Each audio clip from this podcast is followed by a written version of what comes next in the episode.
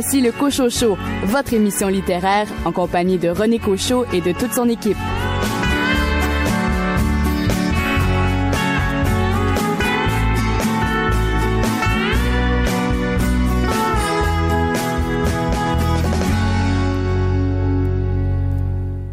Bien le bonjour tout le monde, ici René Cochot. Toute l'équipe du Cochot Show est heureuse de vous avoir préparé une émission de deux heures au cours desquelles vous aurez l'occasion d'entendre des entrevues avec Denis Martin Chabot et Colette Roy-Laroche à propos de cette biographie de cette ex-mairesse de lac mégantic publiée aux éditions de l'Homme. Un entretien également avec l'auteur de Sherbrooke, Patrick Strel, qui a été finaliste pour le prix littéraire de la ville de Sherbrooke pour son magnifique roman qui a pour titre Ludo. Louis Gosselin va nous parler du roman de René Dumas, Père au foyer, aux éditions Jet d'encre. Et au cours de la première partie de cette euh, émission littéraire, nous avons nos deux chroniqueurs. Daniel Paré, dans un premier temps. Daniel, vous allez nous parler de quel livre cette semaine? Cette semaine, René, je vous parle euh, d'un livre qui s'appelle Le gazon, plus vert de l'autre côté de la clôture. Et de votre côté, André Jacques, auteur de romans policiers et amateur de polar, quel livre a retenu votre attention cette semaine? Frank Talis, La valse de Mephisto. Bonne émission!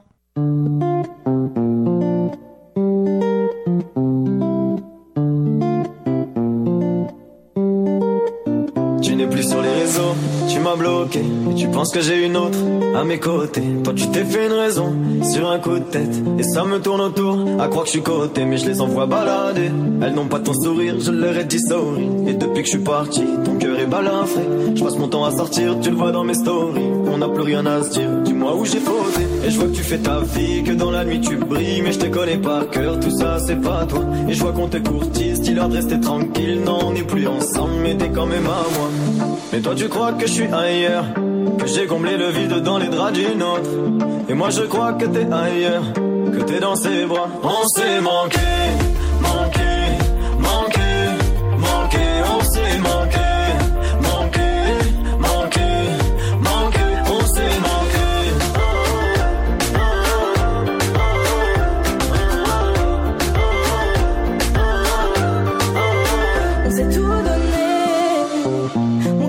et le tien est ailleurs. De peu on s'est manqué. L'impression de mentir quand je te souhaite le meilleur. Sans dire un mot, on s'est tourné le dos. Comme deux inconnus quand on se croise en bendo. Tout est snappisé, je suis pas parano. Tu me surveilles sans cesse, mais surveille tes poteaux. Tant pis, on s'oubliera. Le temps nous dira si on a bien fait. Et si je te mens parfois, si je fais semblant, c'est que j'ai ma fierté. Mais toi tu crois que je suis ailleurs Que j'ai comblé le vide dans les draps d'une autre. Et moi je crois que t'es ailleurs Que t'es dans ses bras. On s'est manqué, manqué, manqué, manqué On s'est manqué,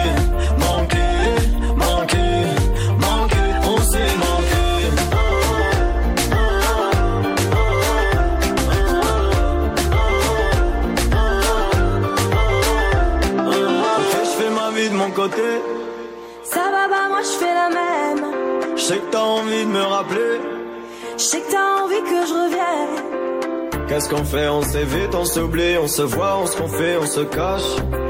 Qu'est-ce qu'on fait? On s'appelle pour de bon, on se dit au revoir. On s'est manqué,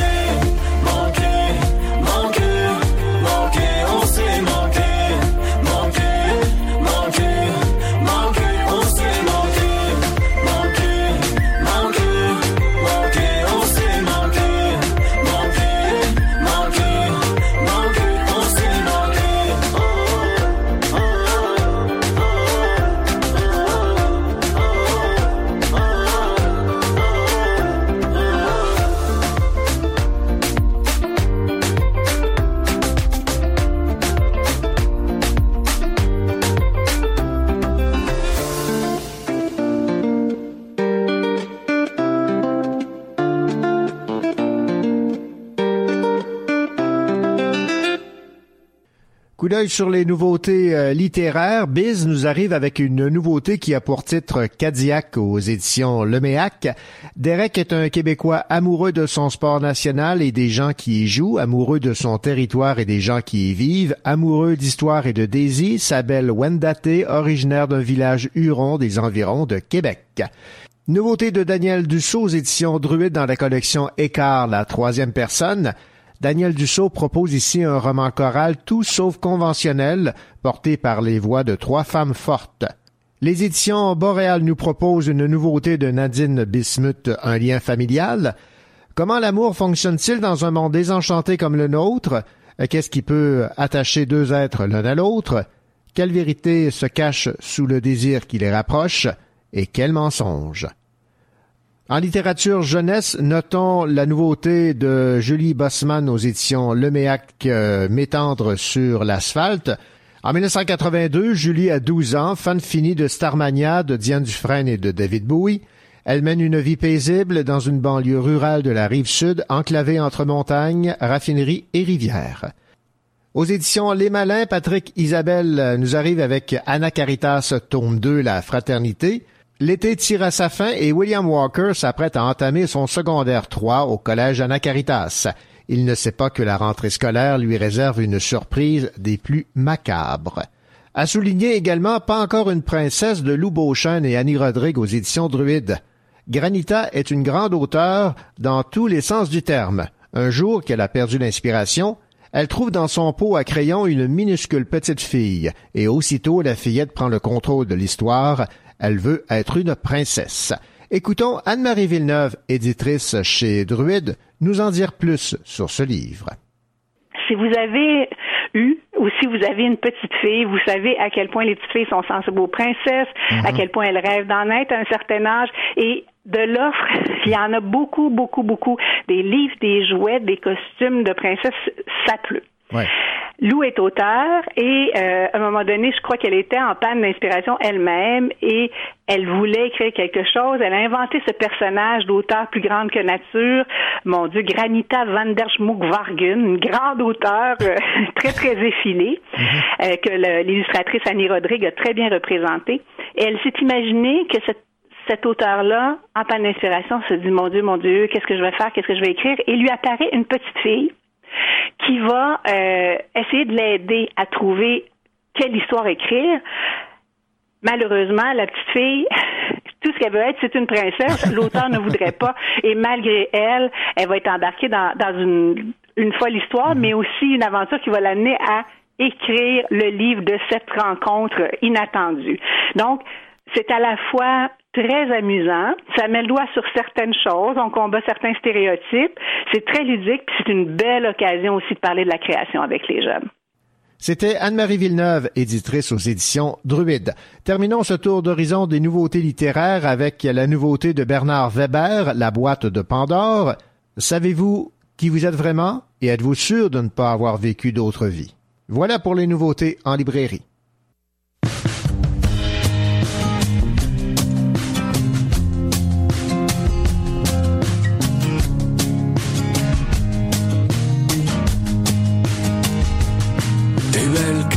Un soir de Perside. Et dans tes yeux, je me balance les deux pieds dans le vide. À chaque regard, j'ai l'impression de renaître.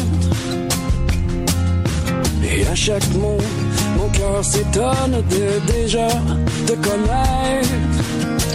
De déjà te connaître, oh oh oh, de tout ce que j'attendais depuis longtemps. Je sais même plus comment te dire tout ce que ça me fait en dedans. Oui, t'es tout ce que j'attendais depuis toujours. Et plus j'y pense, et plus ça a l'air de ressembler à de l'amour. T'es un peu brouillon, mais le cœur grand comme le monde. Les gens penseront bien ce qu'ils penseront, toi tu perds pas une seconde. Tu fonces droit devant et tu ne connais pas la peur. Tu me fais grandir en aspirant à devenir un homme meilleur. Oui, un homme meilleur, oh oh oh, c'est tout ce que j'attendais depuis longtemps. Je sais même plus comment te dire tout ce que ça me fait en dedans? Oui, c'est tout ce que j'attendais depuis toujours. Et plus j'y pense, et plus ça a l'air de ressembler à de l'amour.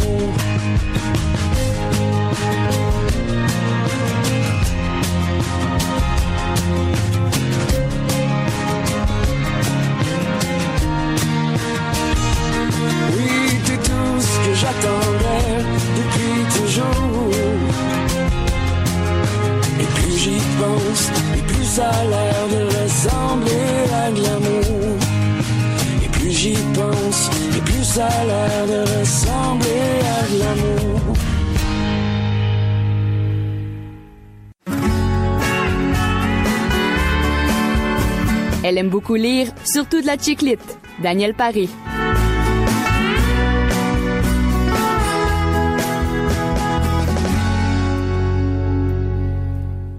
Daniel Paré, bien le bonjour. Bonjour René. Alors aujourd'hui, Amélie Dubois, le gazon plus vert de l'autre côté de la clôture avec un point d'interrogation, ça c'est important de le mentionner. C'est important de le mentionner. Amélie Dubois, c'est notre reine de la chiclite, euh, estrienne, faut-il le rappeler, nous revient avec une histoire en deux livres qui raconte euh, l'histoire justement d'un couple dans la quarantaine, Alexandre et Claire, qui se questionnent sur leur avenir ensemble.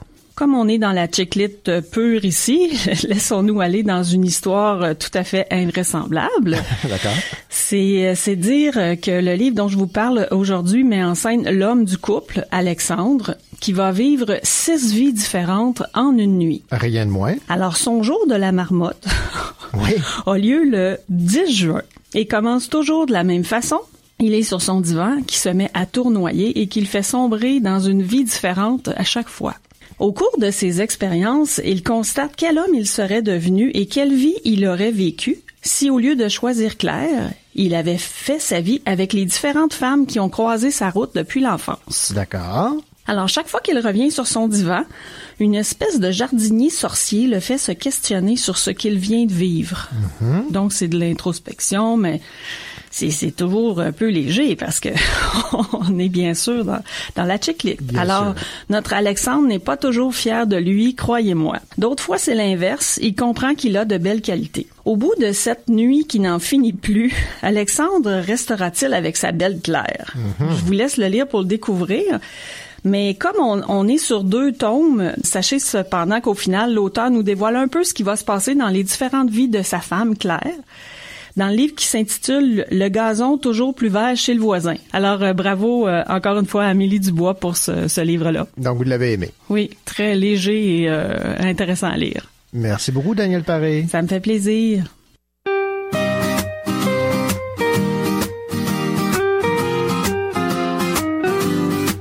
J'ai peur qu'on se perde de ne pas y arriver. J'ai peur qu'on perde tous les Des émotions et de leur sens, de leur portée. Mise en abîme, des raisons en liberté. Même si c'est tard, j'aimerais lire chaque soir. Éviter les petits cauchemars, garder espoir. La lune est belle et je ne sais pas comment on dit. C'est sûr, il y a un mot pour elle, un graffiti. Quelle richesse que notre langue et puis les livres. Les mots et les paroles exemples qu'on fait survivre. On part jamais sans une trace ou sans rien dire. On laisse une excuse, une lettre en souvenir. Je dois écrire positivement, je sais qu'on en parle tout le temps. Que demain il sera trop tard, que je dois y mettre de l'espoir. On n'est pas loin d'un truc super, mini, pas loin d'y arriver. Nos sentiments au fond sont ternes, mais je ne dois rien révéler. Il n'y a pas une chanson, pas un poème, une oraison qui raconte avec raison notre détresse, nos illusions. Aujourd'hui, en fermant les yeux, on paraîtrait plutôt joyeux. Pourtant ce soir à mon départ, Tu sèches tes larmes, ton cœur est noir. Quelle richesse que notre langue et puis les livres. Les mots et les paroles exemples qu'on fait survivre. On part jamais sans une trace ou sans rien dire. On laisse une excuse, une lettre en souvenir. Tu sais, si Vlad un jour il pleure, s'il perd le pari de la vie, je donne pas cher de notre chaleur, on ressemblera à Paris. Beau monument, belle apparence, coucher de soleil sous un fond gris. Dans la ville de, de la romance, je perds mon souffle, je m'avachis. Allez, décroche le téléphone, viens me rejoindre, on va courir et hurler à se rendre à faune sur les chemins de l'avenir. Regardez le beau ciel bleu, se dire qu'on est enfin heureux, tout essoufflé allongé sur l'herbe morte du passé. On n'a plus rien à démontrer, plus rien à faire, rien à prouver. Restera de nous l'unisson, ces mots, cette lettre et cette chanson.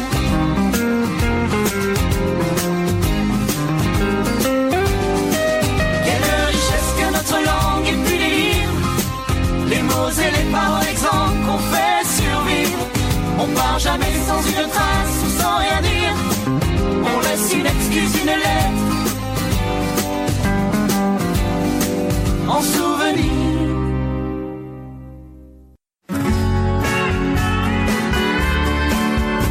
Voici le Cochocho, votre émission littéraire en compagnie de René Cochot et de toute son équipe.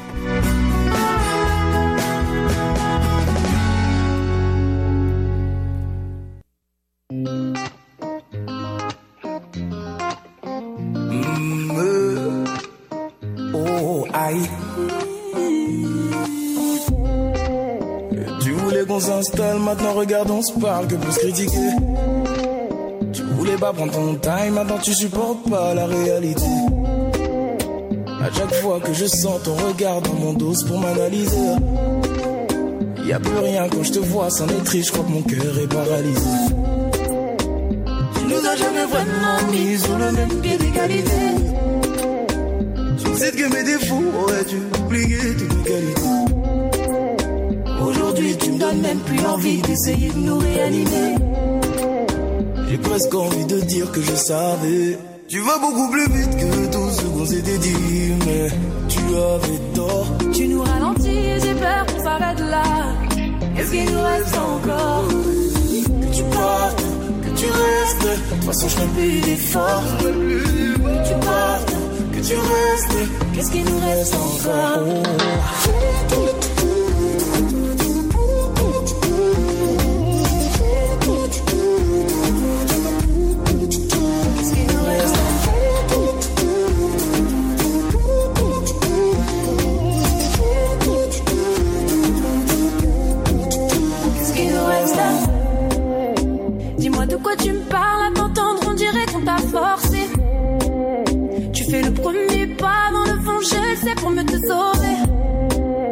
Quand tu m'as dit j'ai grandi, j'ai vécu, j'ai envie de me poser.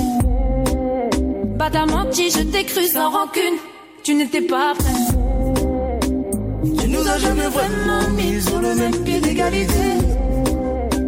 Tu sais que mes défauts auraient dû oublier toutes mes qualités. Aujourd'hui, tu me donnes même plus envie d'essayer de nous réanimer. Je parie que tu vas dire que tu le savais. Tu vas beaucoup plus vite s'était dit, mais tu avais tort. Tu nous ralentis et j'ai peur qu'on s'arrête là. Qu'est-ce qu'il nous reste encore? Tu partes, que tu restes. De toute façon, je fais plus d'efforts. Tu partes, que tu restes. Qu'est-ce qu'il nous reste encore?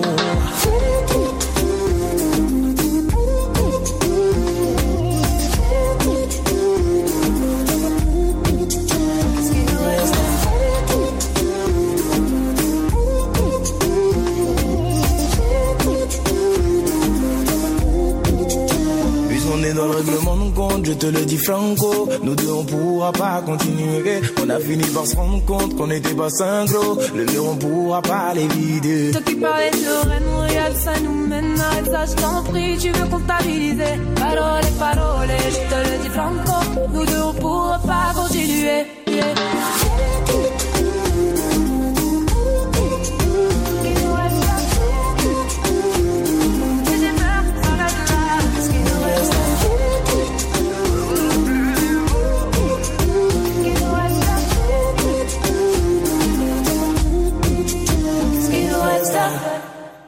Les films Cristal et les films Séville présenteront la première mondiale du film À tous ceux qui ne me lisent pas lors du Festival du cinéma international en Abitibi-Témiscamingue. Le film met en vedette Martin Dubreuil et Céline Bonnier et prendra l'affiche le 23 novembre. À tous ceux qui ne me lisent pas est librement inspiré de la vie et de l'auteur du poète québécois Yves Boisvert. L'écrivain originaire de l'avenir et qui a habité Sherbrooke est notamment connu pour avoir participé à la naissance du premier festival international de la poésie de Trois-Rivières. On écoute la bande-annonce du film.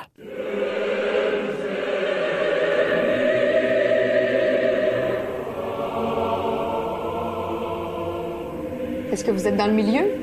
Je suis plutôt en périphérie, en fait. Journaliste? Poète. OK. Puis qu'est-ce que vous faites comme métier? Si j'avais voulu, je serais devenu juge. J'ai eu des bonnes notes en secondaire 2. Ça suffit pour devenir juge, des bonnes notes en secondaire 2. C'est un prérequis. Je finis ça, les, les livres, la poésie, non? Ah, ben c'est ça, ben fais ton grand poète maudit, puis va dormir en dessous du pont avec tes amis les hobos. Pour notre recette, réconfort. Ah, maintenant, je me rends utile à la société en faisant du sous-titrage. Connais-tu Yvonne? Elle a gagné le gouverneur général en... En 98. Je pensais qu'elle était morte. Dommage, je commence à m'attacher. Son homme. C'est- C'est un bon ami à moi. Un bon ami. Un poète, man. Il habite avec vous autres à cette heure? Je sais pas trop à ce moment l'a ramassé. Toi, là, t'es-tu connu? Si je voulais être connu, j'ai vraiment mal choisi ma vocation. Je pense qu'il m'adore. Tu travailles-tu sur quelque chose en ce moment? Les chaouins. Les chaouins. Des croches, des wobos qui vivent en dehors du bon monde têteux. Ah, OK. Une œuvre autobiographique, donc. Hein? J'aime mieux mourir debout que de vivre à genoux. De quoi tu parles? D'aussi loin que mémoire soudaine, les pas du cœur sont comptés. Ma jeunesse en cendre, la voilà. À présent, je viens à vous. Aimez-moi. Voyez les traces aux semelles, c'est tout ce qui reste. N'en soyez pas étonnés. La foudre rejoint partout ce qu'elle aime, épargnant aux autres tel malheur ou certaines vérités. Tous ici, tous ceux qui habitent la peine et que la peine habite, aimez-moi comme on aime sa patrie. À travers les murs, au-delà des flammes, en l'espace d'un oiseau tranchant sa clarté, de l'océan jusqu'aux larmes, pleurez-moi que je sois consolé. Ça sert de faire de la poésie s'il n'y a pas grand monde qui te lit? Je le fais pour ceux qui me lisent pas.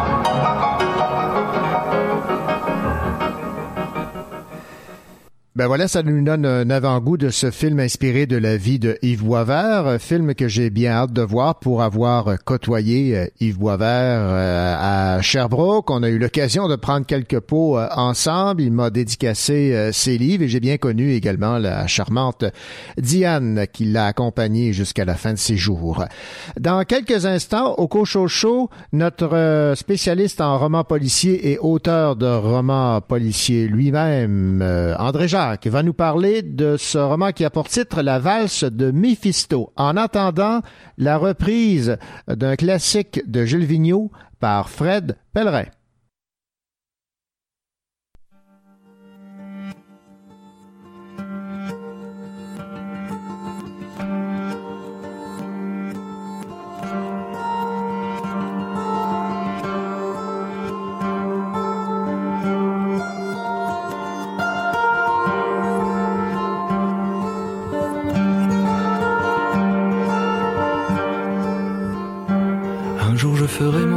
Un côté rouge, un côté blanc, un côté tendre.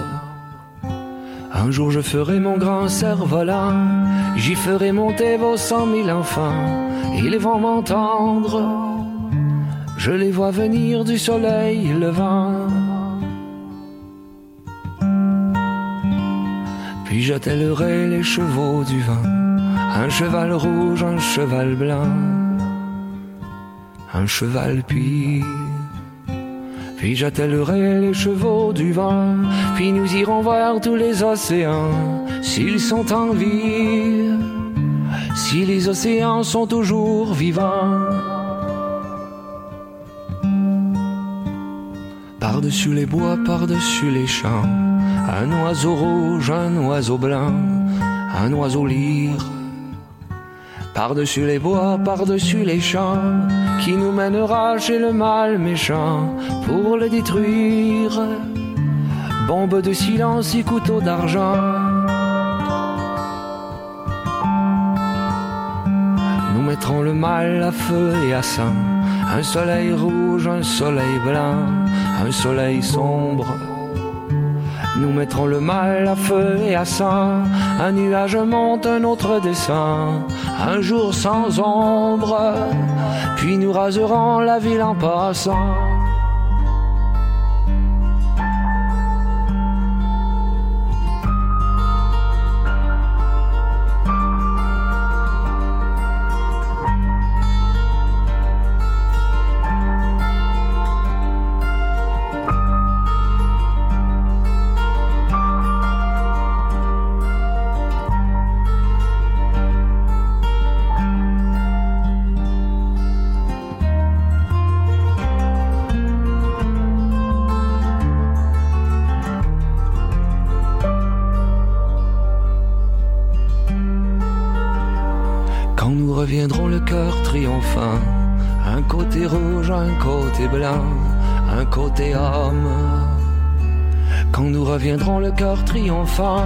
Alors vous direz ce sont nos enfants.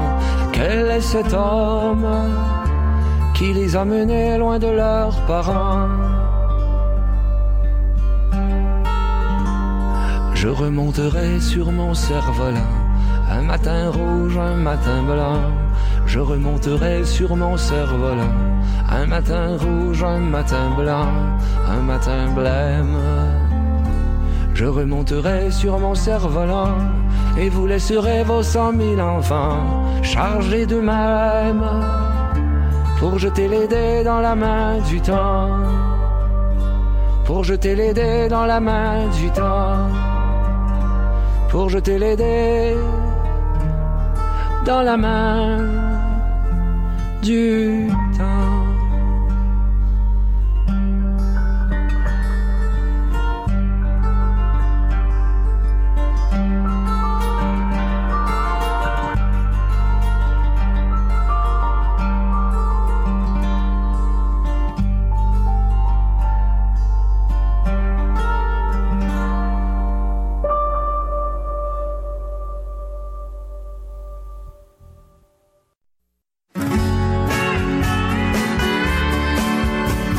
Voici le Cochot Show, votre émission littéraire en compagnie de René Cochot et de toute son équipe.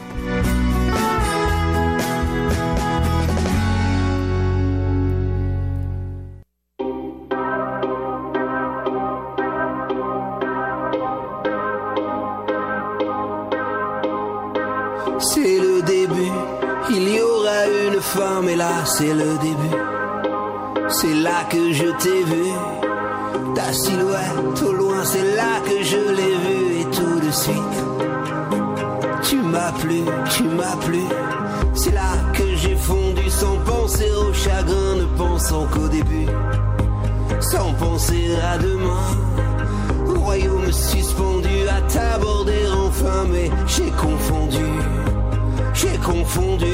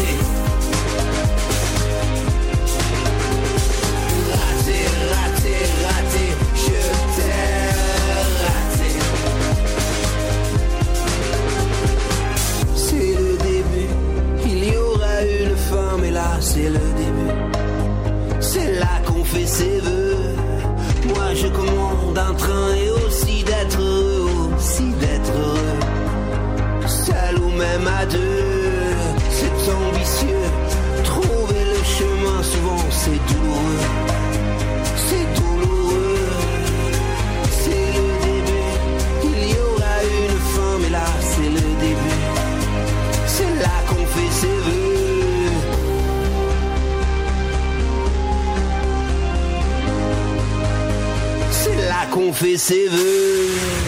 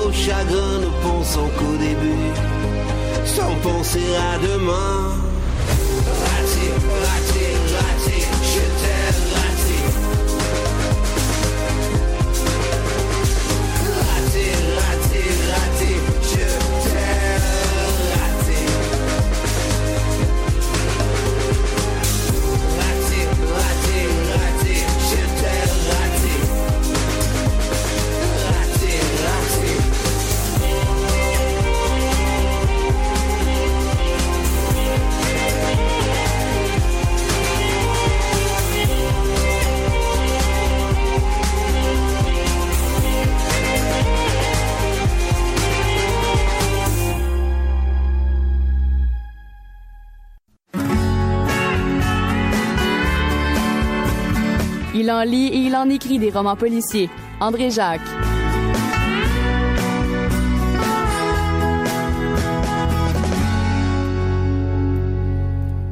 Il est de retour au euh, Cocho Show euh, et c'est avec la plus grande joie que j'accueille notre auteur de polar chabouquois préféré, André Jacques. André, bonjour. Bonjour René. Alors, vous avez évidemment profité de l'été, André, pour euh, lire quelques polars, quelques romans euh, policiers et euh, l'un d'eux a retenu votre euh, attention. Il a pour titre La valse de Mephisto et c'est de l'auteur Frank Tallis. C'est un auteur que je ne connaissais pas. Je m'intéresse, bon, les gens savent, qui, ceux qui m'écoutent de temps en temps, que j'aime beaucoup le polar historique.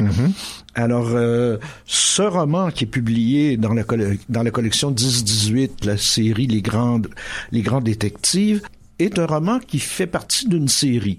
Alors, Frank Tallis, parlons-en d'abord, c'est un auteur britannique qui est né en 1958, qui est psychologue, clinicien, spécialiste des troubles obsessionnels, donc c'est vraiment, mais qui, à côté de ça, est également auteur de romans policiers, en particulier d'une série qui s'appelle Les carnets de Max Lieberman, dont La valse de Mephisto est le septième, mais plus récent. Donc, euh, cette série met en scène deux personnages. Ça se déroule à Vienne à la fin du 19e siècle, début du 20e, vraiment dans les années charnières entre les deux siècles, autour de 1900. Max Lieberman est un personnage de psychanalyste, disciple de Freud. Tout ça se passe à Vienne, en Autriche, donc où euh, Freud, à cette époque-là, commençait sa pratique et tout ça commençait à développer ses théories de la psychanalyse. Donc, Lieberman est un de ses élèves. Alors, d'un côté, il y a lui. L'autre personnage, c'est euh, l'inspecteur Oscar Reinhardt, qui fait partie de la police impériale. Bon, à cette époque, l'Autriche-Hongrie est une, une- un empire, l'empire austro-hongrois. Alors, euh, l'inspecteur Reinhardt fait partie de la police de ça. Alors, dès le pro- on a un prologue, et dès le prologue, on a un meurtre, et pas n'importe quel meurtre, le meurtre de l'impératrice Élisabeth d'Autriche, la femme de l'empereur. Rien de moins. Euh, qui, qu'on a connu dans des, les gens de ma génération, l'impératrice Sissi, euh, qu'on a bien connue et tout ça, et qui, qui meurt poignardée par un anarchiste alors qu'elle prend des vacances ou se repose en Suisse. Ça, c'est le, le- le prologue. On revient, euh, le, le roman, lui, s'ouvre proprement dit en 1904 à Vienne, où la police découvre le cadavre d'un homme dans une fabrique désaffectée, une fabrique de pianos et on retrouve ce cadavre qui est sur une chaise, qui a été assassiné par balle, mais qu'on a complètement défiguré à l'acide pour que personne ne le reconnaisse, etc. Ce qui est un peu spécial, c'est que devant lui, il y a trois chaises un peu en demi-cercle qui lui qui font face, un peu comme s'il y avait eu un tribunal et que le personnage en question avait été condamné. Alors il y a donc une mise en scène de procès. Alors on cherche d'abord qui était la victime, euh, qui étaient les juges, évidemment, et euh, pourquoi ce crime a-t-il eu lieu? On, on remarque ici d'ailleurs que dans ce roman-là, on est tout- comme souvent dans le roman, dans le polar historique, on est dans la forme traditionnelle, si vous voulez, du polar, un peu style euh, Conan Doyle ou euh, Agatha Christie, où on a à la fois quelqu'un qui ne fait pas partie de la police, mais qui est super intelligent, qui, et qui, euh, qui est très fort en déduction, qui voit un paquet de choses que la police régulière ne voit pas. Et à côté de ça, le policier régulier, plus ordinaire, c'est pas un con, là, Reinhardt, dans le, dans le roman, mais on voit que ça crée ces espèces de paires qu'on a entre, euh, je sais pas, moi, Sherlock Holmes et le Dr. Watson Ouais, ouais, et ouais. euh, tout ça. Donc, euh, l'enquête nous entraîne donc euh, peu à peu dans le monde secret des anarchistes. C'est une période historique où l'anarchie euh, a été florissante. Il y a un empereur russe qui a été tué, bon, l'impératrice ici, un président de la République française, etc. Dans, dans beaucoup de pays, il y a des groupes d'anarchistes qui s'agitent et pour eux, ben, il n'y a rien à faire avec la société. On détruit tout et on rebâtit sur les cendres un, un monde meilleur et nouveau, etc. Alors on veut détruire la société avec des gestes euh, qui sont des gestes euh, qui frappent l'imaginaire. Donc peu à peu, nos enquêteurs euh, vont tenter d'éclaircir ce mystère-là, mais ils vont pénétrer un peu à l'intérieur de ces cercles anarchistes où d'autres crimes vont être commis, et ils vont surtout essayer de mettre la main sur l'espèce de tête pensante de ces groupes-là qui portent le surnom de Méphistophélès, Méphistophélès qui est évidemment un des, des, des, des surnoms du diable, et euh, on va tenter d'identifier ce Mé- Méphistophélès et tout ça, et de mettre... euh, finalement de mettre, euh, d'empêcher cette organisation de commettre un, un nouvel attentat qu'on prévoit très gros et qui attaquerait euh, euh, vraiment le pouvoir impérial euh, autrichien. Alors voilà en gros qu'est-ce que ça raconte là-dedans? Alors j'ai aimé ce, ce roman-là, Euh, comme dans tout bon polar historique, euh, la reconstitution de l'époque euh, me semble très très euh, juste, très précise. Euh, ici, comme je disais, on est à Vienne autour de 1900. Vienne qui est quand même un centre intellectuel de, de l'avant Première Guerre mondiale, là, de 1900-1914. Euh, c'est vraiment un centre intellectuel du monde. C'est là que se développe l'art nouveau, par exemple. C'est là aussi que Freud va, va, va faire naître la psychanalyse et tout. Mais on nous montre une vi- ville de Vienne extrêmement sombre, à côté des somptueux palais, des grands édifices du Ring qui sont... C'est pas tant là, sauf quelques scènes qui se passent dans les palais impériaux. C'est vraiment dans le, le, le fond de Vienne euh, qu'on navigue, mais c'est très très bien rendu et ça crée une atmosphère euh, fort intéressante. Les personnages, ben, comme je disais tantôt, c'est le duo classique euh, euh, du roman d'enquête traditionnel avec l'intellectuel brillant, euh, qui est très très bien décrit, très ouvert, qui est un scientifique. dans le fond, c'est un personnage très moderne, comme il y en avait déjà à cette époque-là. Et Reinhardt, qui est le policier plus ordinaire, mais honnête, qui travaille fort, tu sais, marié, fait penser un peu à Maigret, si, vous voulez, par, par certains aspects, tu sais, père de famille, etc., plus traditionnel, tout ça. Alors, des beaux personnages. Méphisto, peut-être un peu diabolique, mais avec le nom qu'on lui a donné, on, on s'y attend un peu. Euh, J'ai beaucoup aimé aussi l'aspect social et politique. Euh, on nous montre la fin d'une époque, dix ans avant la guerre de 14-18, qui va être qui va chambarder complètement euh, l'Europe de cette époque-là. Les grands empires euh, vont, vont s'effondrer, l'empire russe, l'empire allemand, l'empire austro-hongrois, même l'empire ottoman. Donc euh, on est un peu en cette fin de, de, de régime, fin de, on sent un peu là, que, que tout commence à craqueler, etc., que la société étouffe et tout ça. Mais on assiste peu à peu aussi avec, à la naissance d'un nouveau monde, plus libre euh, au plan, euh, au plan des mœurs, au plan des idées. Et un autre élément important que j'ai aimé aussi, c'est au plan de la euh, au plan de la construction. Le roman est monté avec des chapitres en alternance, avec certains chapitres évidemment qui racontent l'enquête, mais qui alterne avec des chapitres où on rentre dans les milieux des anarchistes, on assiste peu à peu, sans vraiment comprendre ce qui va se passer au juste, on assiste peu à peu à l'espèce de complot qui est en train de germer. Donc, euh, c'est un peu comme la course entre euh, les méchants avec euh, Mephistopheles et les bons avec nos, nos enquêteurs et tout ça. Mm-hmm. Donc, un roman qui assez passionnant euh, d'un auteur que je connaissais pas, mais comme je dis, c'est le septième de cette série-là. J'en lirai sans doute euh, quelques autres à un moment donné, mais ça, c'est, il est tout récent, celui-ci, et ça me tentait d'en parler, un auteur qu'on connaît pas. Qui gagne à être connu. Donc, Frank Tallis, La valse de Mephisto, euh, une enquête de Max Lieberman, et c'est dans la collection Grand Détective aux éditions 10-18. André Jacques, merci. Ben, merci René.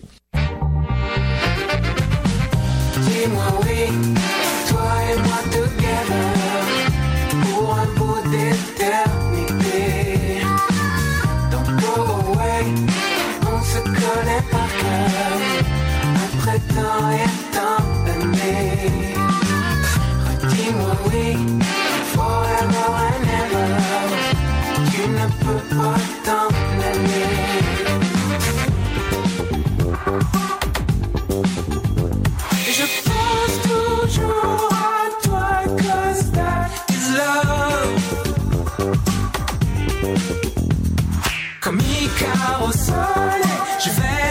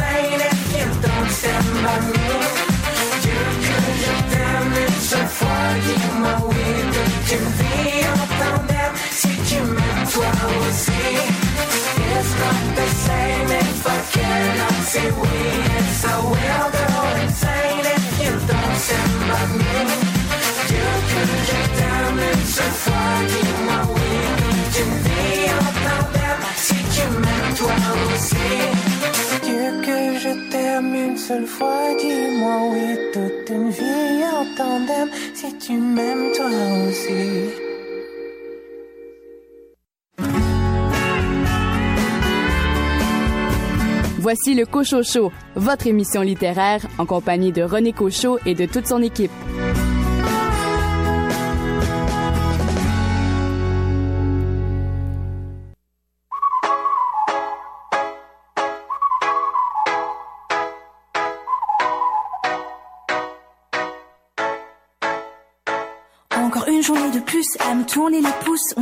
Bien que ma chance fait se la coller tous. J'imagine dans leur bureau s'enchaîner mes CV. Hashtag pour moi, hashtag CDD. Elle est loin, la ville de bureau où je retourne pioncer. Je travaille matin, midi et soir les yeux fermés. De chez moi, je vois à l'écran la vie des autres passer. Hashtag lit, hashtag flemme, hashtag oreiller. Le futur, je ne le connais pas. Je le découvre au fil des jours et je fais tout pour m'assurer un bel avenir.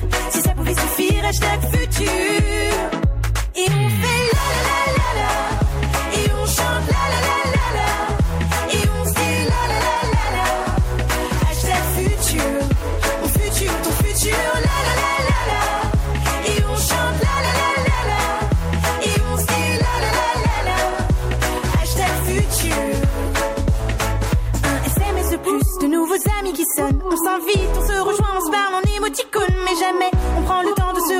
Voir face. Hashtag, hashtag, hashtag, ça dépasse Et je te Twitch, je te Facebook, je te like et je partage. Je m'abonne à ta vie, tes commentaires, tes images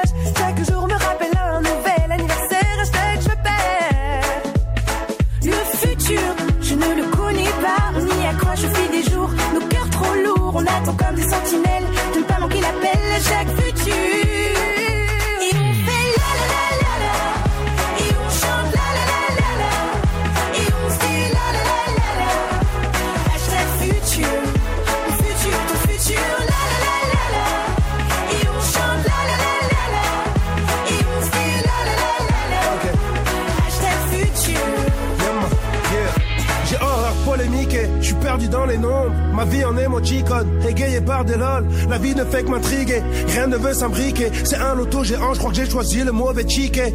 Plus 30 balais, je vais m'emballer, je vais m'en aller. Une île déserte, un transat, son Bob Marley. Ou bien moi j'attends qu'ils inventent une appli pour se marier. Un coup j'aime à la place du corps, je crois qu'on va pas se marrer. Ce monde est fou et mon avenir joue à cache-cache. Tout va trop vite, mais ma conscience me parle en hashtag. Je m'en sors plus, je dors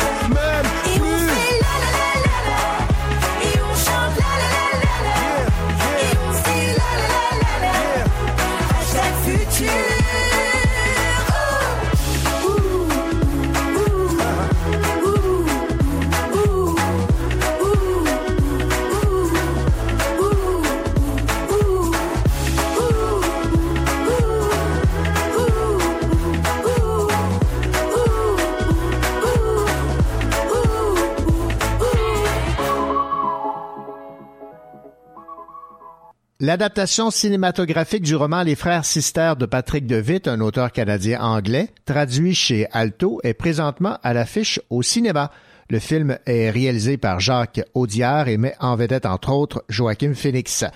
Lauréat du prix des libraires du Québec pour la version française, du prix littéraire du gouverneur général, du prix Rogers Writers Trust et du prix Stephen Leacock pour la version anglaise, les frères Sister racontent l'histoire de deux frères, Ellie et Charlie, des tueurs à gages qui sont à la recherche d'un chercheur d'or. Un livre qui a connu beaucoup de succès. Sera-t-il bien adapté à l'écran? Ben, pour le savoir, il faut se rendre dans les cinémas. Voici la bande-annonce. Ton avis, on en a tué combien? J'en sais rien. 6, 7. Quoi? Ouais, on a bien merdé surtout. Birds flying high. You know how I feel. It's a new life for me. Yeah. Un peu de confort dans un moment d'incertitude.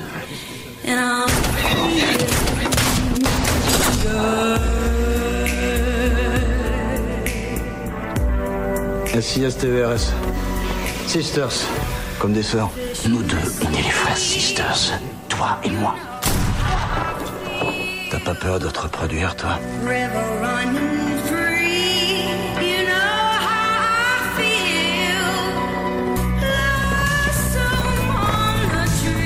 Vos amis vont venir ici pour me torturer.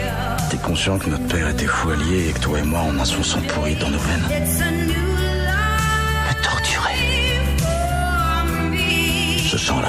c'est pour ça qu'on est bon dans ce qu'on fait.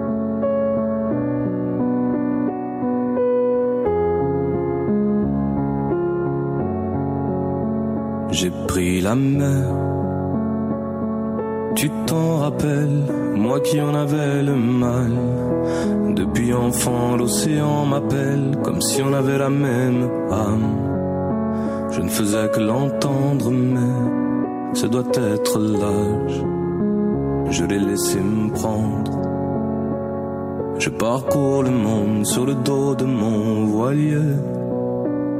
Certains jours, je ne sais plus où ni qui je suis.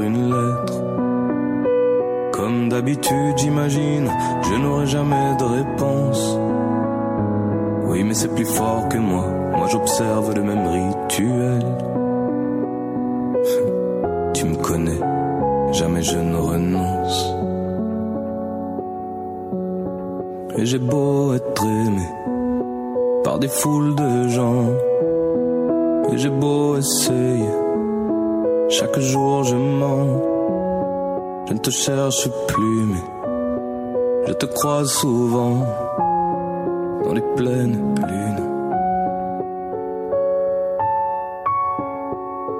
Même si tout y est, même si dans ma vie rien ne manque, c'est comme si je n'avais rien. Je t'aime, virgule, trois petits points.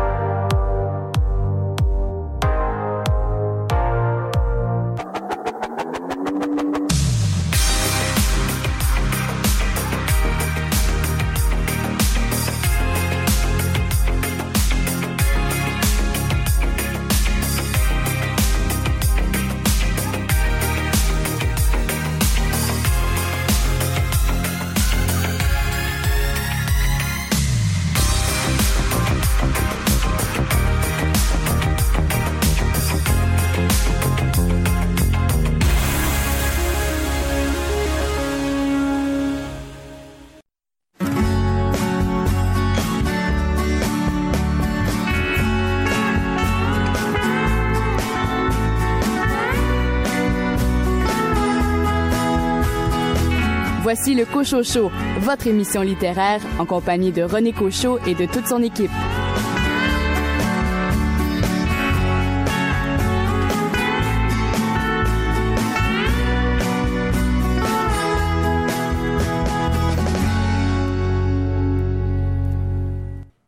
Bienvenue à cette deuxième partie de votre émission littéraire. Ici René Cochot. Au cours des 60 prochaines minutes, vous aurez l'occasion d'entendre l'ex-mairesse de Lac-Mégantic, Colette Roy-Laroche, et le journaliste et auteur Denis Martin Chabot à propos de la biographie de cette ex-mairesse qui, évidemment, s'est fait connaître principalement en raison de la tragédie de Lac-Mégantic.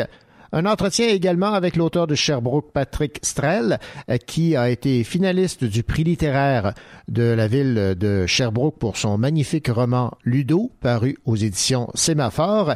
Louis Gosselin, cette semaine, vous allez nous parler d'un livre euh, écrit par une auteure d'ici. Qui s'appelle René Dumas. Son livre s'intitule Père au foyer. Bonne deuxième heure.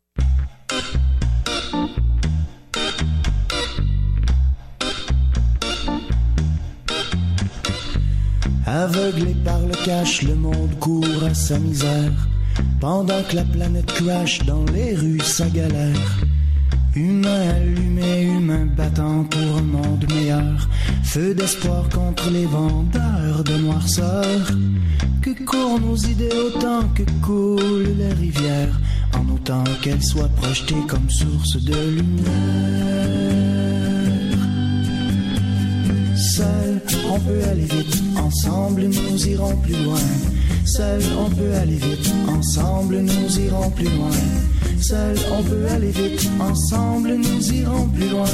Interdépendant, solidaire, juste humain. Juste humain. Faut repenser le monde si on veut revoir danser le monde. Du courage puis du nerf, beaucoup plus que des bombes. Couteau entre les dents, il faut nous emparer du train. C'est écrit dans l'air du temps, toute sale chose a une fin. Seul, on peut aller vite, ensemble nous irons plus loin. Seul, on peut aller vite, ensemble nous irons plus loin. Seul, on peut aller vite, ensemble nous irons plus loin. Interdépendant, solidaire, juste humain. Juste humain. Juste humain. Juste humain.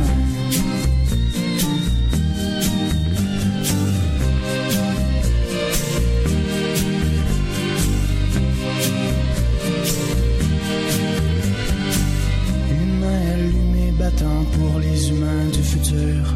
Flot d'espoir contre les bâtisseurs de désert. Que courent nos idées autant que coulent les rivières. Ni le départ ni l'arrivée ne nous sauvera. Seule l'aventure. Ensemble nous irons plus loin. Seul on peut aller vite. Ensemble nous irons plus loin. Seul on peut aller vite. Ensemble nous irons plus loin. Interdépendant, solidaire. Juste humain.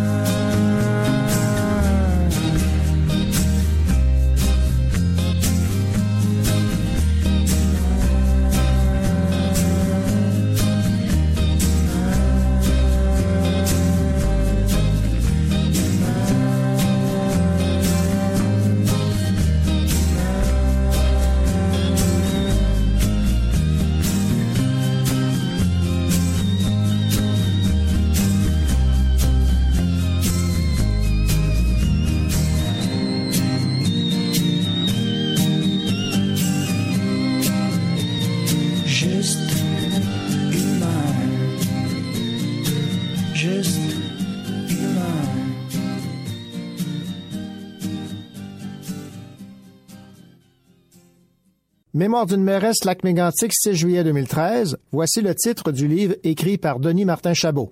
Le journaliste s'est intéressé au parcours de Colette Roy-Laroche dès qu'il l'a vue pour la première fois à la télévision, le matin du 6 juillet 2013, quelques heures après le déraillement d'un train qui a fait 47 victimes, détruit le centre-ville de Lac-Mégantic et entraîné une catastrophe environnementale. Pendant les heures, les jours, les mois qui ont suivi cette tragédie, considérée comme la pire de l'histoire du Québec, Colette Roy-Laroche a su trouver les mots et les gestes pour réconforter ses citoyens et gérer avec dignité la difficile reconstruction de sa ville. Armée de son courage et de son gros bon sens, faisant preuve d'un esprit d'équipe et d'un dévouement hors du commun, cette femme a impressionné et inspiré le monde entier. Voici l'entrevue que Denis Martin Chabot et Colette Roy-Laroche m'ont accordée. Celle-ci me dit dans un premier temps pourquoi elle a choisi de se confier à Denis Martin Chabot. Bien, ce fut l'invitation de Denis Martin Chabot qui est venu, euh, je pense, au bon moment. Euh, ça faisait déjà plusieurs offres que je recevais, soit d'auteurs, soit de maisons d'édition, euh, plus particulièrement dans la première année de la, de la tragédie. Et euh, ce n'était vraiment pas le bon moment. Je, ce n'était pas le temps pour moi d'arrêter et de consacrer du temps à, à l'écriture ou à raconter mon histoire. Euh, suite euh, au fait que j'ai laissé la mairie euh, en 2015, euh, plusieurs associations, des groupes m'invitaient à faire des témoignages sur la tragédie sur des thèmes différents, soit la résilience, la communication, le courage, se relever, enfin, même la, même la, gestion de crise. Et à travers ces témoignages qui étaient toujours différents selon les thématiques, euh, je découvrais que euh, j'avais enfoui bien, euh, bien des, sentiments. J'avais pas pris le temps, je n'avais pas pris le temps d'analyser non plus ce qui se passait parce que tout tournait trop vite. Et les gens, à la fin de mes témoignages, me disaient tous pourquoi n'écris-tu pas ton histoire? Et pour moi, écrire une biographie, c'était pour les grands personnages. Euh, je, puis je me vois toujours, même aujourd'hui, comme une femme ordinaire euh, qui a été plongée dans un événement là, euh, extraordinaire, euh, comme on le sait. Mais euh, finalement, j'ai commencé à réaliser que ça serait peut-être important euh, pour la, soit pour la mémoire ou soit pour d'autres motifs, d'écrire mon histoire. J'ai fait quelques recherches et puis euh, j'ai rencontré une amie euh, qui est auteure, qui s'appelle Ginette Bureau, qui est une méganticoise et qui aujourd'hui est à Sherbrooke, qui est auteure elle-même. Et elle m'a posé une question. Il faut que tu trouves pourquoi. C'est quoi ta motivation? Et là, je suis retournée chez nous en octobre, septembre-octobre, après le Salon du livre de l'Estrie l'année dernière, et j'ai commencé à me poser la question. Et lorsque Denis Martin Chabot m'a appelé en décembre, j'ai dit, je n'ai pas dit oui tout de suite, mais je me suis dit, probablement que c'est un signe, puis que je vais y aller, mais je dois y réfléchir. Denis Martin Chabot, quand vous avez approché Colette Roy-Laroche, quels ont été vos mots pour la convaincre, euh, même s'il y a eu un moment de réflexion, de vous confier la rédaction de sa bio? Le contact, même au premier appel, s'est bien passé. Je dois dire que moi, je suis arrivé avec. Je lui ai dit quelle était ma motivation, parce que c'est important d'être transparent. Et moi, je trouvais que, euh, comme journaliste, j'ai toujours et j'ai beaucoup fait de, de reportages dans ma vie sur des événements tragiques, sur des personnes, des bandits, euh, des corrompus, euh, des méchants. Puis là, je me disais, je me suis rappelé en, en, en quittant Radio-Canada, je disais, oh, j'aimerais ça faire des livres sur des gens que j'ai rencontrés.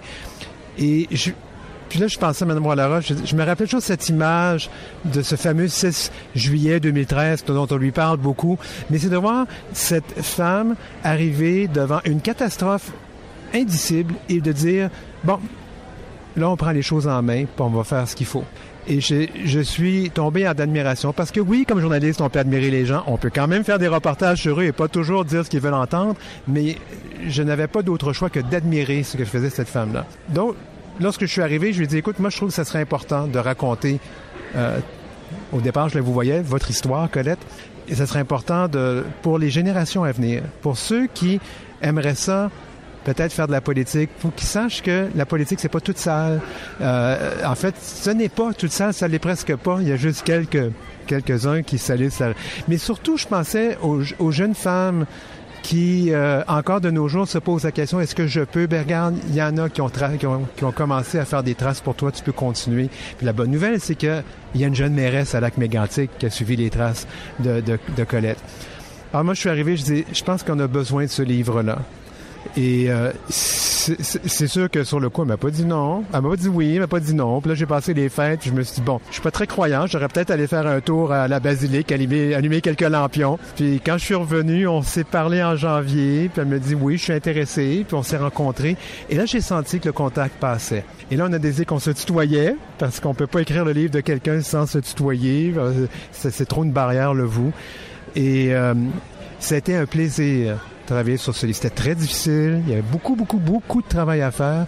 Je, pense que j'ai pas compté les heures que j'ai mises là-dessus. J'étais hyper stressé parce qu'on voulait que ça soit bon. On n'avait pas le droit à l'erreur. Mais au bout du compte, c'était un plaisir. Et je suis fier de ce livre-là. Je suis fier de ce que de ce qu'on me dit du livre. Et je suis fier hier quand j'ai quand j'ai rencontré des Méganticois et j'ai compris que le livre ça leur appartient aussi parce que c'est pas seulement que l'histoire de Colette, c'est la leur ils se sont appropriés cette histoire. Et pour la- l'avoir sur papier, c'était comme un- une aide dans leur processus de deuil qui se poursuit depuis cinq ans.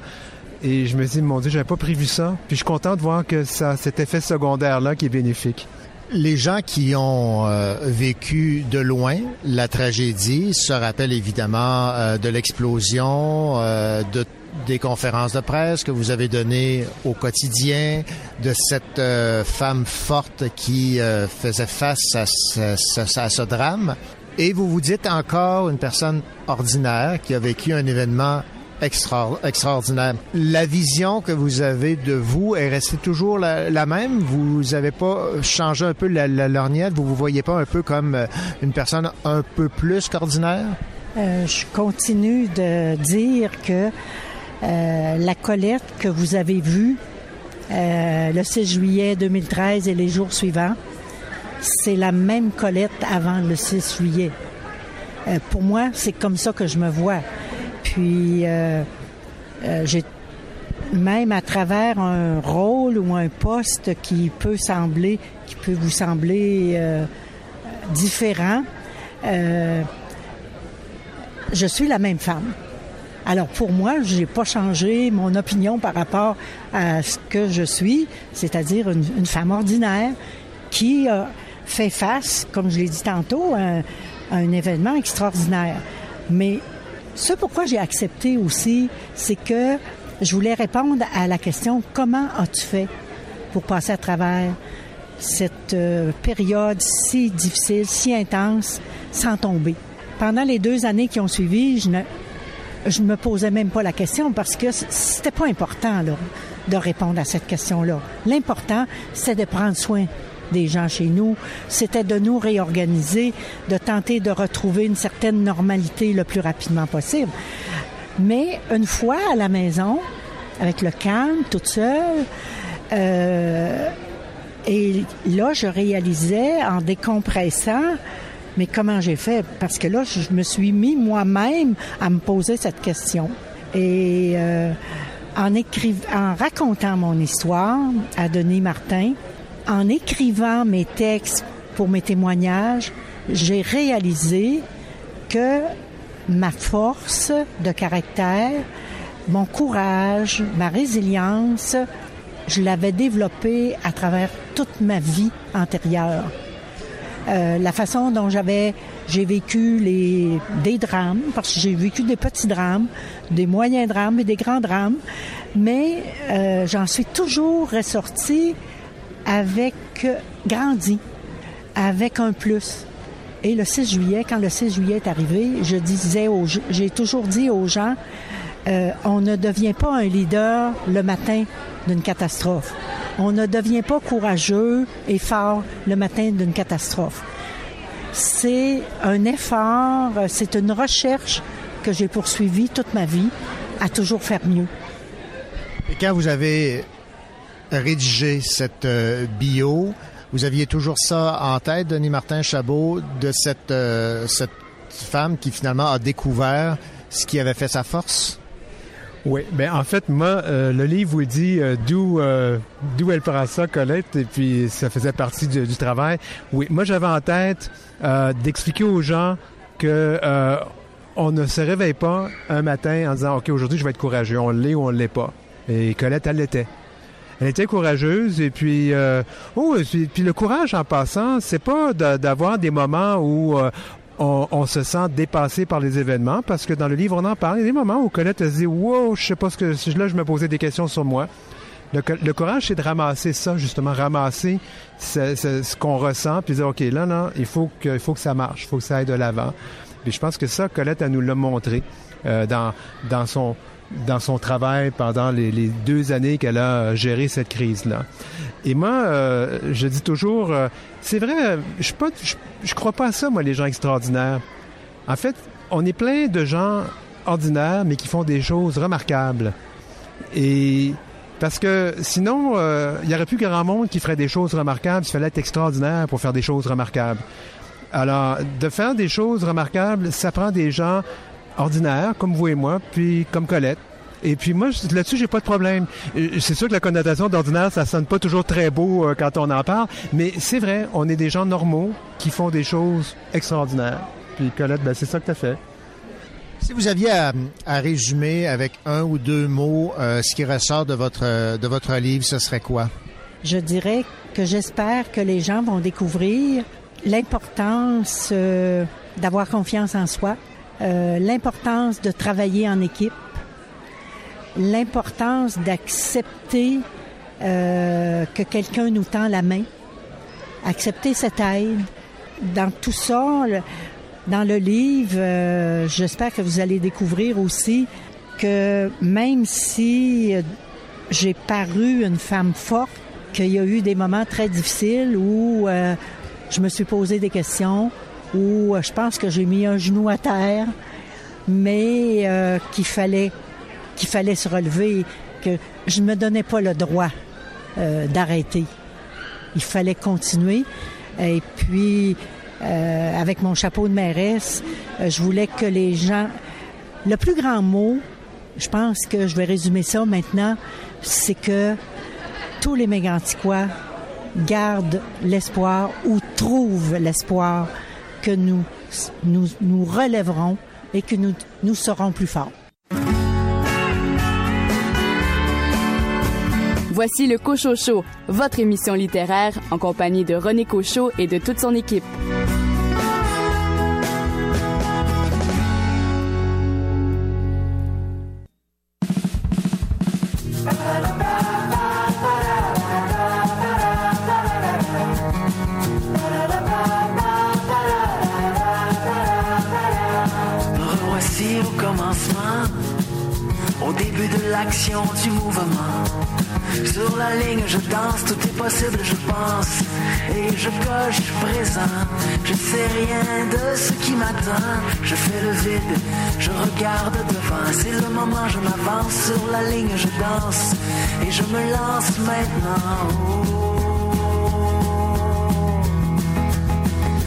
Départ, et à fond, et à fond, et à fond, et à fond, je file comme un météore.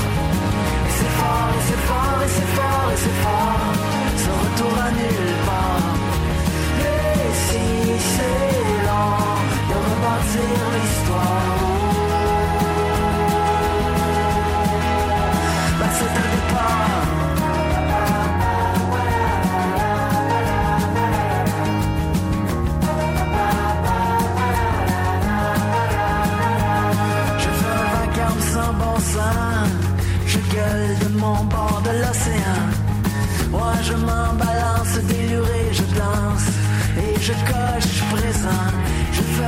la pluie, le beau temps. Je gueule, j'écoute, je donne, je prends. Ouais, je m'en balance, déluré, je chante. Et je saute maintenant. Et c'est un départ.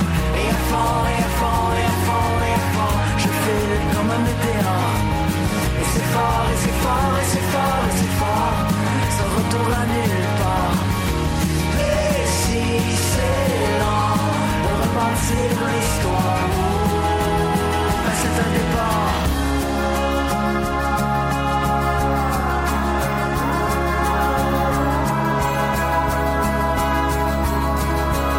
Mais ce n'est pas...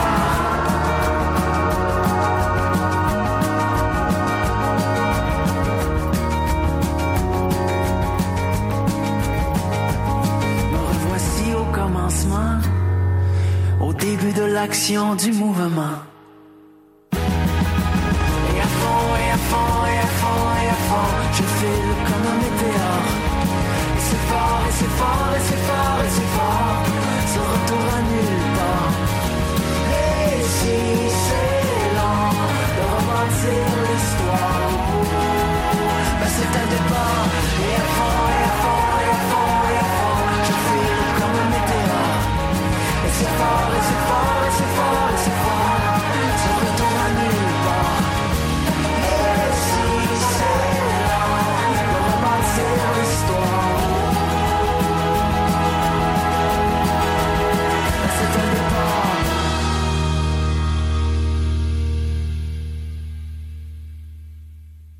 Le prestigieux Man Booker Prize a été décerné à l'auteur nord-irlandaise Anna Burns pour son roman Milkman. Ce prix littéraire, qui fête en cette édition ses 50 ans, récompense chaque année le meilleur ouvrage de fiction en langue anglaise. Le jury a qualifié l'œuvre de Anna Burns de totalement singulière et de très puissante. Le roman Milkman, dont l'histoire se passe dans une ville fictive, est écrit à la première personne sans aucun paragraphe et relate la période trouble des années 70 qui perdure en Irlande du Nord. Et l'Association des traducteurs et traductrices littéraires du Canada a décerné le prix de la traduction John Glasso 2018 à Soline Letendre pour la traduction du roman Rouge, jaune et vert publié au Québec aux éditions Urubu.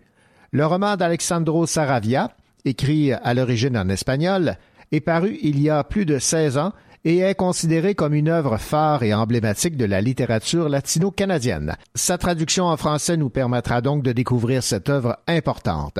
Le prix John Glasso de la traduction est remis annuellement à une première traduction littéraire vers le français ou l'anglais, tout genre confondu, qui se démarque par sa richesse, sa justesse et ses qualités linguistiques. De nous deux, amoureux, qui baillera le premier, qui se jettera le dernier à flot, qui boudra, qui sera le saoulé, qui effacera la craie du tableau, et qui croira encore que tout ça vaut le coup, qui cherchera des poux invisibles, qui de nous, amoureux, reprendra ses flèches pour les lancer sur une autre cible. La mer est calme, je la regarde. J'attends les remous, les grandes lames et les albas qui emportent tout. De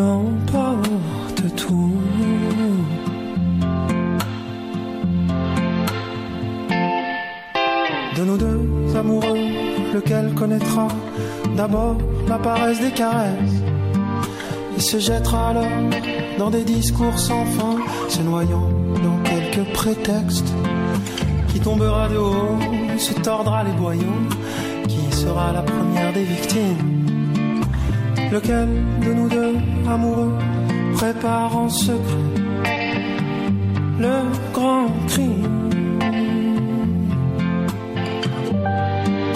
La mer est calme, je la regarde. J'attends les remous,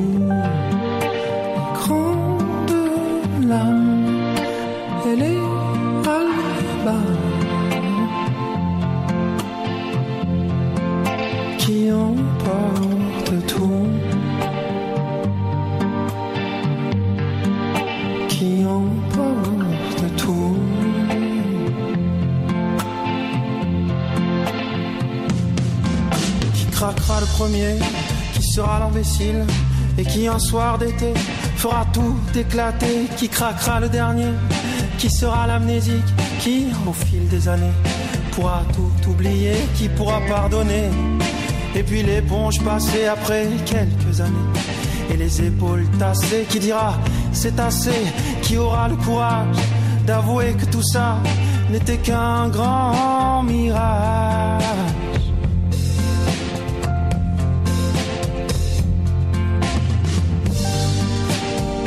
La mer est calme, je la regarde. Et j'attends les remous, les grandes larmes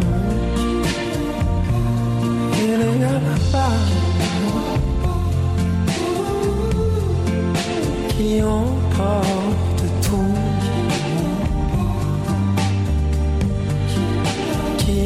emportent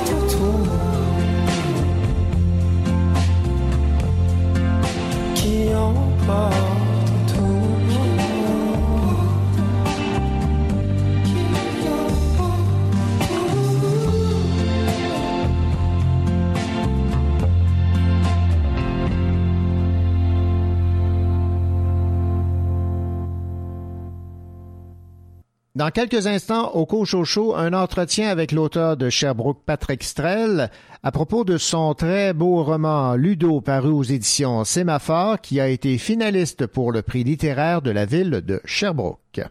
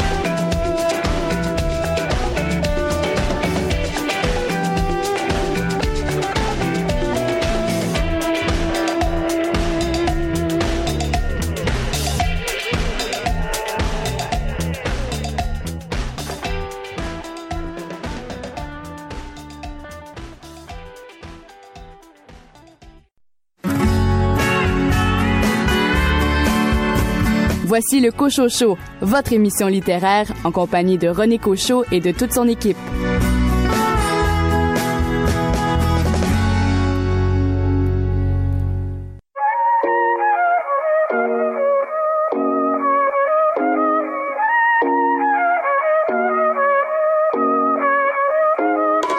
Elle sourit pour les miroirs et les lentilles. Quand elle m'envoie des photos, elle est sans filtre. Je me fais tirer les ficelles par des filles superficielles sur leur sans fil. Impeccable. Comment t'agences ta robe à tes talons? As-tu déjà pensé agencer ta parole à tes actions? I'm just saying. C'est pas toi, I'm just saying. Je tombe toujours pour le même truc. Ah, les magiciens. J'ai encore vendu mon âme pour une âme sœur. Je sais, je sais, j'avais promis d'arrêter. J'avais promis d'arrêter. Je croyais que j'avais trouvé la bonne pour de bon, but my shorty got away. Oh, shorty got away. À chaque fois, c'est la dernière danse. Et puis le refrain revient lentement. Tant qu'on aura le rythme, for real, I ain't gotta worry about a thing. I ain't worried about a damn thing. Toutes les femmes. Si c'est pas elle, ce quelqu'un d'autre. À travers le monde entier. Oh, she got it, now she can't let go. Toutes les femmes. Si c'est pas elle, ce quelqu'un d'autre.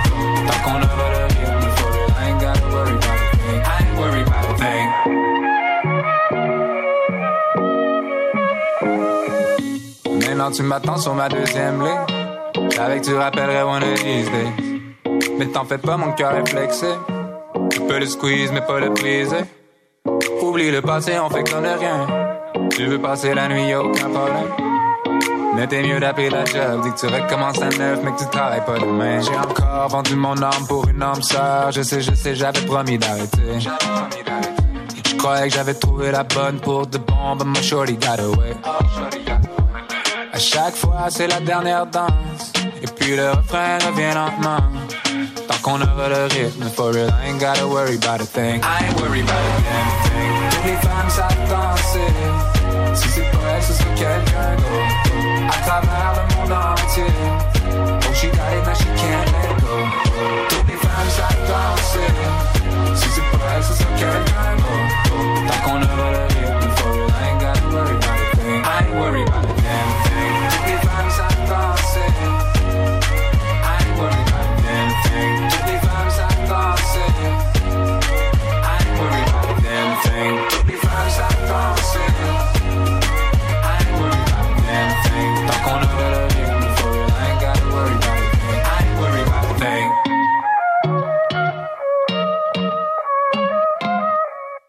L'auteur Patrick Strel était finaliste du prix littéraire de la ville de Sherbrooke pour son roman Ludo, paru aux éditions Sémaphore.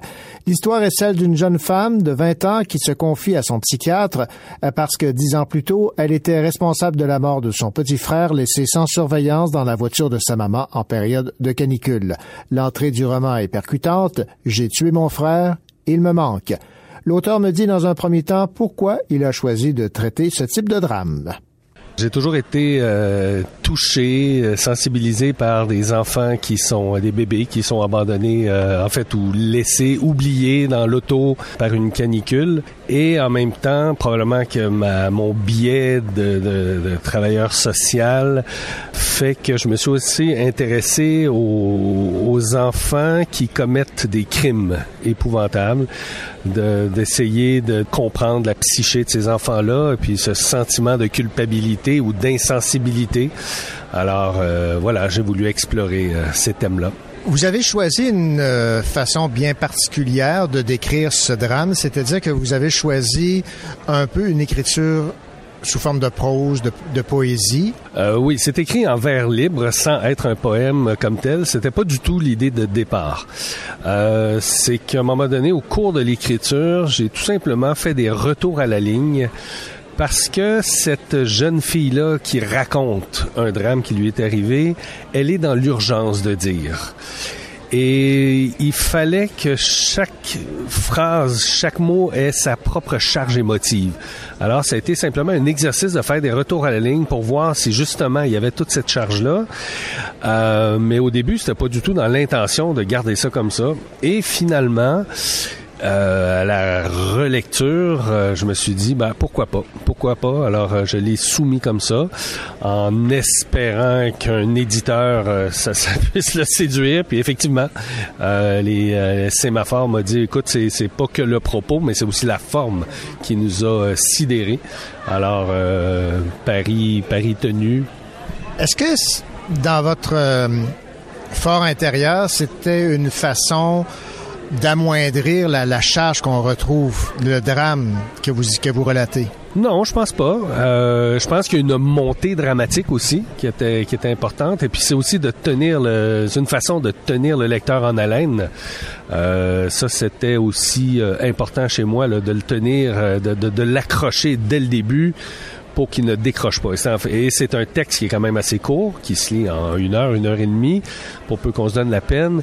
Et euh, je voulais que le lecteur soit tenu sur le fil du rasoir. C'est carrément un meurtre qui a été planifié. Il y avait un plan qu'elle a ourdi malgré son, jeune âge.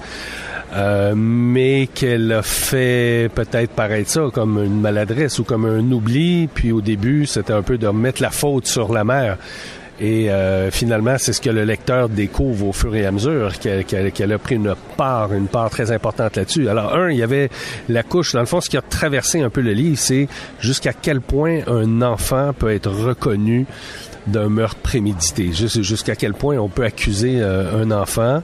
C'est extrêmement rare que ça arrive, mais ça arrive. Ça arrive.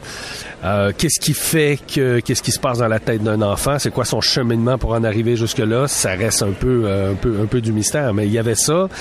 La couche supplémentaire, c'est qu'il s'agissait d'un bébé. Habituellement, une petite fille, elle est attendrie par un bébé. La couche supplémentaire, c'est que c'était son petit frère, et aussi qu'elle est blindée, qu'elle n'éprouve pas de sentiment de culpabilité.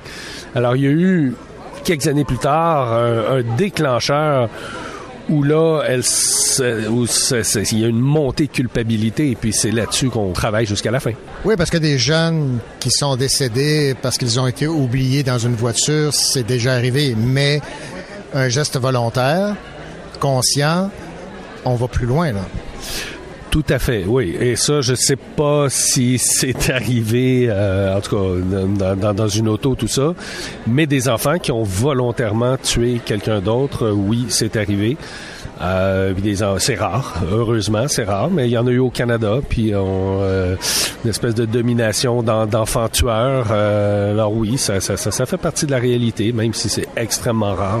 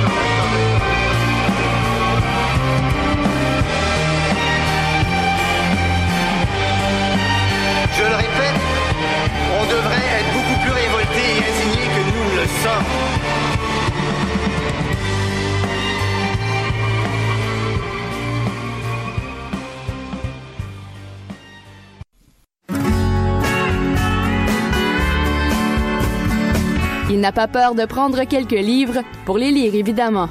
Louis Gosselin.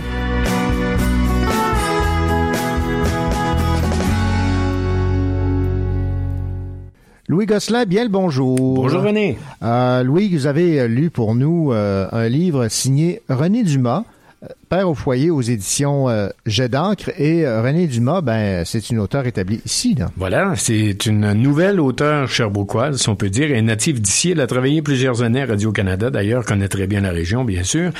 Père au foyer, c'est son premier roman. Euh, L'auteur a éduqué cinq enfants. Lorsqu'ils sont partis de la maison, la marche est devenue pour elle une activité quotidienne. Et au cours de ces marches, elle a rencontré de jeunes pères de famille au foyer, s'est mis à entreprendre une conversation avec plusieurs d'entre eux, puis elle a recueilli leurs témoignages et elle a accouché de son premier roman qui s'appelle Père au foyer, qui raconte un peu les, les anecdotes, la façon d'être, comment on se sent quand on est père au foyer. Euh, c'est certain que Martin, par exemple, Xavier, Julien et Tom, ce sont les quatre personnages qui constituent quatre petites nouvelles. Ils sont tous à la maison. Il y a un, un d'entre eux qui s'épanouit alors que les trois autres ont plus de difficultés. Pour plusieurs raisons, euh, la sensation d'être inutile, la carrière qui est dure à reprendre, le mépris de la société, tout ça est vrai aussi pour les femmes qui restent à la maison, mais ici on a un autre point de vue, c'est un point de vue qu'on n'entend pas souvent dans notre littérature. C'est une belle recherche, une belle rencontre avec des, des pères au foyer, puis ça peut susciter, euh, je pense que ça peut susciter le dialogue. Euh, moi j'en ai parlé d'ailleurs avec mon fils qui, qui a deux jeunes enfants, je dis, resterais-tu à la maison? Et il m'a répondu oui, certainement. Certainement, si on avait moyen, j'aimerais ça m'occuper de mes deux enfants puis rester à la maison. Tu vois que les choses ont changé puis ça peut amener un bon dialogue, une belle réflexion. C'est un roman qui est court, euh, 120 pages, très bien écrit, un style recherché mais très très accessible, lecture légère, très agréable et euh, vous arrivez sans doute à la même conclusion. Moi, il n'y a pas de bonne ou de mauvaise façon, l'important c'est d'être bien dans sa peau. C'est un peu ce qu'on raconte dans ce livre-là. Ben moi, ce qui, ce qui m'intéresse, c'est que c'est une femme qui s'est intéressée au rôle de père au foyer. Effectivement. Elle en a rencontré, donc, euh, et ce serait intéressant qu'elle fasse le même exercice, mais avec une génération euh, qui a suivi les pères qu'elle a rencontrés. Oui, puis elle, elle a eu cinq enfants, Ouais, dont elle ben sait oui, de quoi elle parle. Hein? Tout à fait. Non, ça pourrait être très intéressant, oui. Alors, je rappelle le titre euh, Père au foyer de René Dumas aux éditions Jet d'encre. Merci beaucoup, Louis Gosselin. Merci, à bientôt.